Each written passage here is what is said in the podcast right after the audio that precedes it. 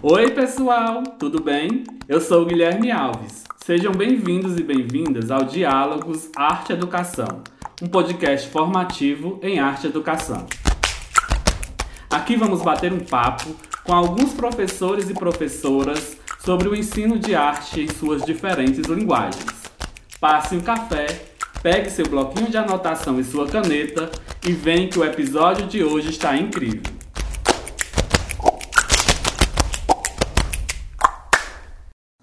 Olá, professor Paulo, seja bem-vindo ao Diálogos Arte e Educação. Olá, Guilherme.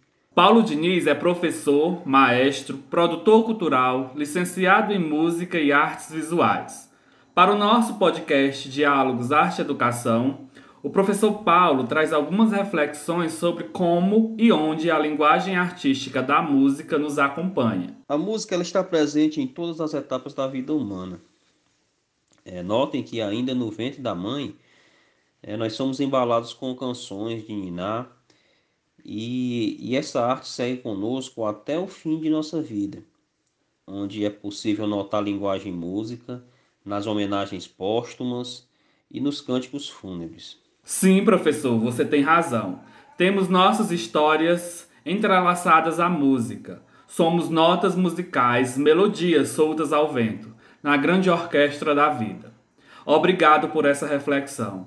Dentro de tamanha beleza, como poderíamos usar a música dentro do contexto escolar? A linguagem artística música ela pode ser uma ferramenta poderosíssima é, de integração, de socialização e desenvolvimento cognitivo e preservação da memória cultural daquela comunidade é, eu acho que é difícil você encontrar uma pessoa que não goste de música, né? Essa linguagem ela é bem envolvente. É, e essa forma agradável e satisfatória que ela tem de envolver a comunidade escolar, é, de buscar possíveis resultados que porventura é, possa não estar sendo atingido em outras áreas do conhecimento, que é o que eu gosto mais da música, né? Que esse trânsito livre que ela tem com outras áreas do conhecimento que permite ela ser uma ferramenta bem democrática, fazendo com que os conteúdos, os possíveis conteúdos aplicados aos alunos é, é, possam estar sendo absorvidos sim, de uma forma bem bacana, de uma forma bem agradável, já que a música ela tem esse papel, né? Ela tem esse papel de, de, de ser bem atrativo. Realmente, a música é agregadora e pode trazer grandes benefícios para quem aprende a apreciar e produzir boas músicas. Mas, professor, você acredita que é possível trabalhar a linguagem música dentro dos muros da escola? Eu sinceramente acredito, é, me relacionando a essa pergunta, que ela não era mais para estar sendo nem feita, mas sim vivenciada, tendo em vista que em 2008 o então presidente Lula sancionou a lei de número 11.769, é, que torna obrigatório o ensino de música na educação básica. O que será que está acontecendo se temos instrumentos legais que norteiam esse ensino? Eu acredito que por falta de profissionais ou por falta de alguma outra demanda, essa lei ela não foi implantada da maneira que deveria ser colocada. Aqui, caros ouvintes, temos mais um profissional que nos mostra a importância da formação inicial e continuada em artes. O professor Paulo tem razão em suas palavras. Não adianta muito termos leis que norteiam o ensino se falta o básico, a formação humana para tal exercício. Mas como trabalhar? Como fazer música? Eu asseguro a vocês, pode ser trabalhado de várias formas. Quando se trata de música, de fazer música, tudo é válido. Desde tocar instrumentos sofisticados, né, como é o caso das grandes orquestras americanas, das grandes fanfarras, até mesmo aqui no Brasil existem grandes fanfarras, como construir seus próprios instrumentos. Esbarramos em outro problema: os recursos materiais, os instrumentos. Como fazer sem este outro recurso pedagógico? Várias oficinas é, de música que, que primam por isso, que tem essa questão ambiental, e vai desde isso, né, desde construir esse, esses instrumentos, até mesmo de não ter instrumentos, né, tendo em vista que você pode usar os elementos da natureza, você pode usar o próprio corpo. Costumo dizer que professor também é sinônimo de inventor. Para fazer música, né? Existem vários grupos, dentre eles o Barbatux, que usam o próprio corpo para produzir som. Música é vibração. E, e nesse planeta que a gente vive, tudo vibra. Então a música está presente em tudo. Cabe ao, educador, diante da grande paleta de oportunidades que se coloca para a música, definir o que é mais adequado para a sua realidade.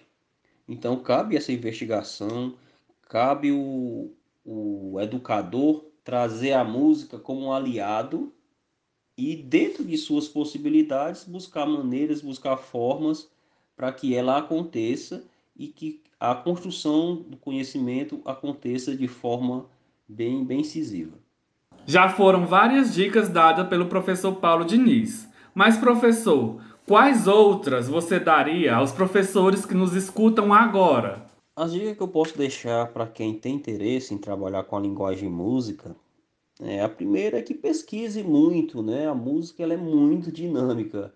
Hoje está acontecendo aqui uma coisa, amanhã já é outra, né? Então vocês podem notar que ela tem, ela tem essa, essa facilidade de, de se transformar a cada momento. Né? Eu, às vezes eu fico reparando como que não fazia sucesso antigamente, hoje faz sucesso, a mesma coisa, né? É, só que veio com uma roupagem diferente, veio com algo novo, que veio agregar, a melhorar a música. Então a, a dica maior é essa, é pesquisar, né? Pesquisar bastante e, e, e ver o que, é que acontece, é, entender a realidade do contexto que você quer trabalhar. Então, nós trabalhamos com, com N públicos. A maioria dos alunos, a maioria da, da, das pessoas que escutam música, elas são, é, é, eu diria que quase que forçadas a ouvir algo que a grande mídia coloca, né? Então, eu sempre costumo dizer o seguinte, que, que as crianças, que os alunos, que os jovens, eles só podem gostar do que eles escutam. Então, se é colocado para eles pela mídia toda hora, música X, aquela coisa, batendo toda hora, é lógico que ele vai gostar daquilo ali, porque é o que está tendo no momento. Né? Existe um grande debate aí dentro da música, que é música boa, o que é música ruim. É, eu já penso de forma diferente. Eu penso que tem aquela música que você conhece e a música que você não conhece. Isso mesmo, professor. Também acredito que a composição e apreciação musical seja fruto da realidade em que vivemos, no qual estamos inseridos. Não podemos fazer julgamentos de valores sobre os gostos musicais do outro, pela nossa régua Deixo para você complementar, professor. Nossa missão como educadores é...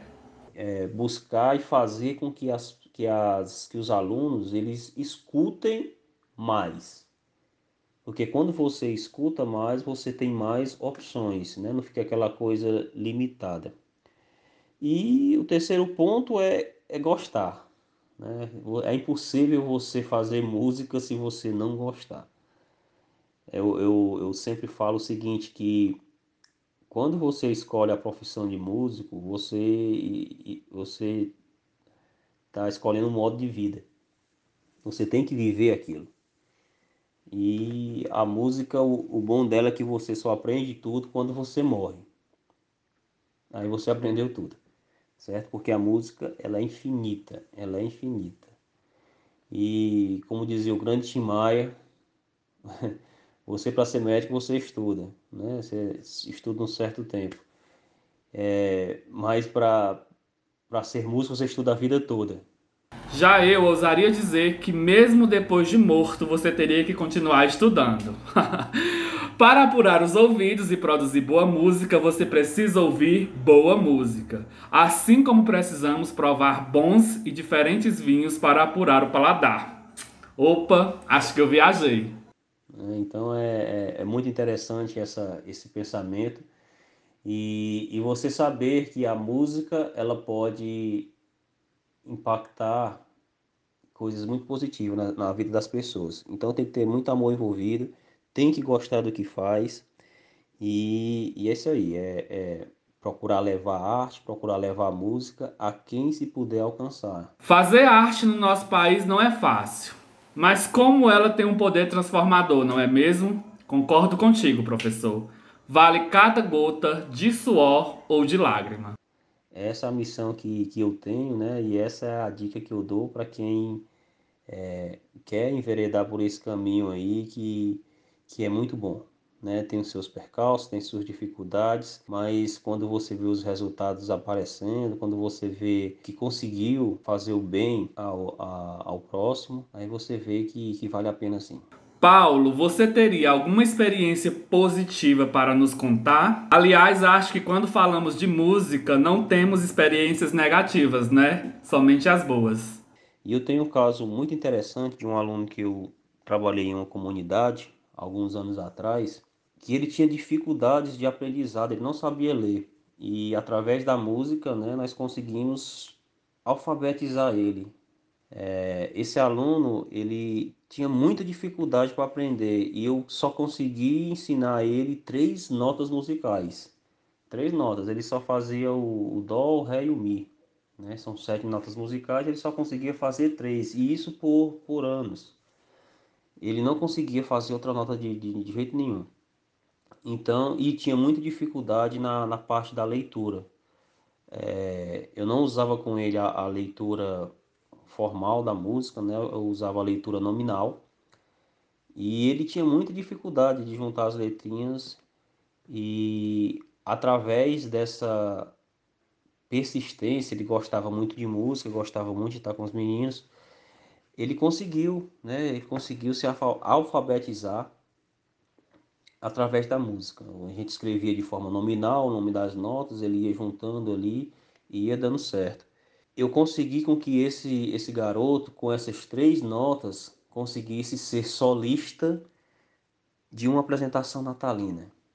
E eu, eu tenho certeza que isso marcou a vida dele é, é, de forma bastante positiva, porque você ser o solista de uma apresentação, na época era uma apresentação natalina, usando três notas. Né? Então tive que fazer uma música, fazer uma adaptação, é, é, para esse aluno específico, eu fiz uma música específica para ele, para ele ser solista e ele conseguir fazer a sua primeira apresentação.